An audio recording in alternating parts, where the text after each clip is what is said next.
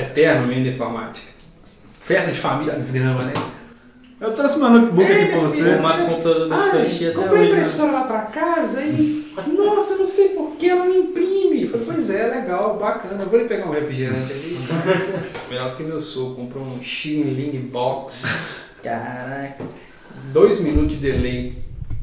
Estou com fome. Três horas depois a pessoa fala.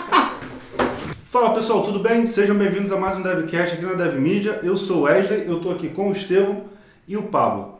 E o tema desse DevCast é quais tecnologias você precisa dominar para entrar no mercado de trabalho. Solta a vinheta, edição. Bonecão do posto tá maluco, tá doidão.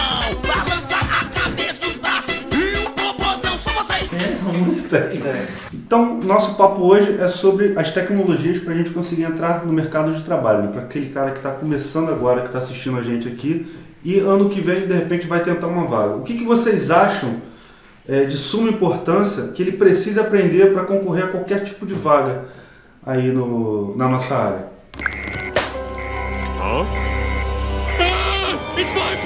Considerando que ele tá objetivando o primeiro emprego dele, né, de repente, ou de repente ele é um freelancer que nunca trabalhou numa empresa e quer trabalhar de carteira assinada, uma boa área para ele arriscar seria a programação web, né? Uhum.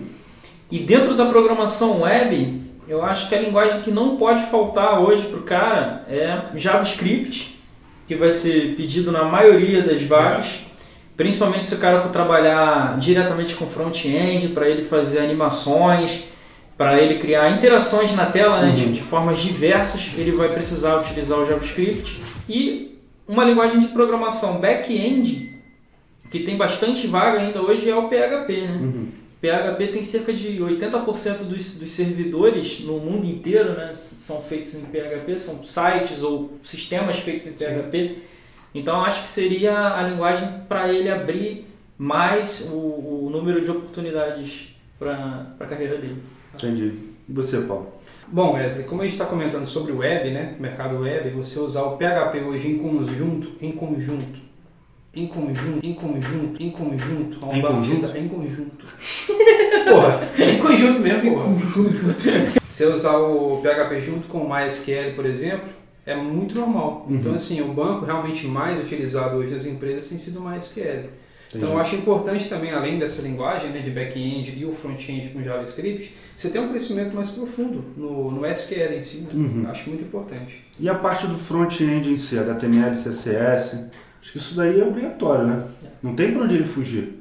para programação web não tem como. O cara tem que ter um bom domínio de HTML, CSS, é, que não são linguagens de programação, Uhum. mas são linguagens que ele vai ter que lidar no dia a dia, né?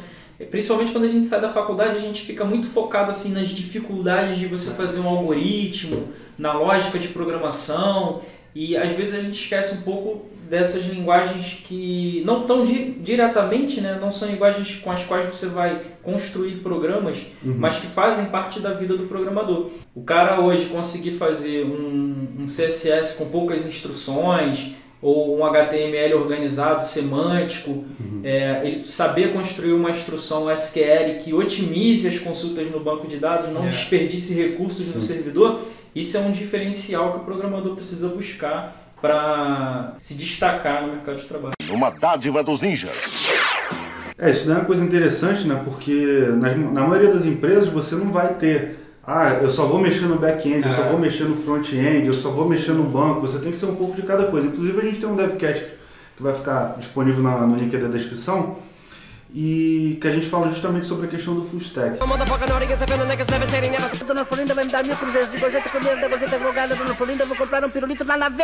A gente acabou de falar aqui sobre as tecnologias, as linguagens em si que a gente opta por começar, está recomendando aqui. Vocês acham que é essencial é, o desenvolvedor que está começando já aprender Docker, é, Grunt, Gulp, Git, essas ferramentas, ou vocês acham que isso não é essencial? Eu acho, no meu ponto de vista, que o cara pode muito bem andar com isso separadamente, sem necessariamente depender. Então ele pode trabalhar nos projetos dele sem necessariamente trabalhar com isso.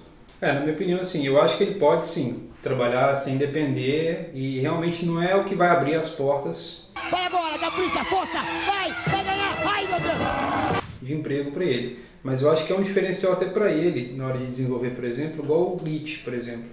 Se ele entrar numa empresa onde geralmente você trabalha com mais de um desenvolvedor, você tem lá uma equipe de 10, 15 desenvolvedores, você usar o Git de versionamento para todo mundo trabalhar ali com a mesma versão. Uhum. Às vezes você sobra uma, uma versão do teu código, para outra pessoa já vai testando, vai desenvolvendo em cima dela.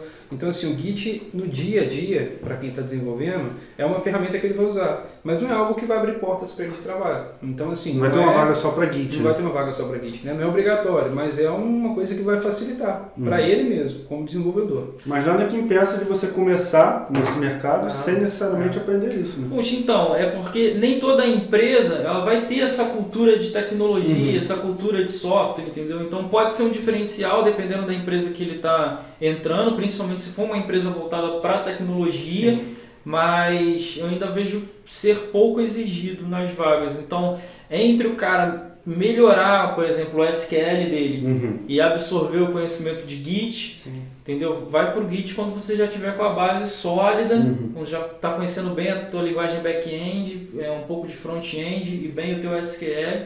Aí você procura outras coisas, Docker, Git, para agregar né, Sim. conhecimento. Mas não que seja algo fundamental. Então é isso aí, pessoal. Chegamos aqui ao final de mais um DevCast. Não esqueça de deixar o seu curtir, o seu comentário. Valeu, galera. Bom final de semana, boas festas. Já, já, já, já vai!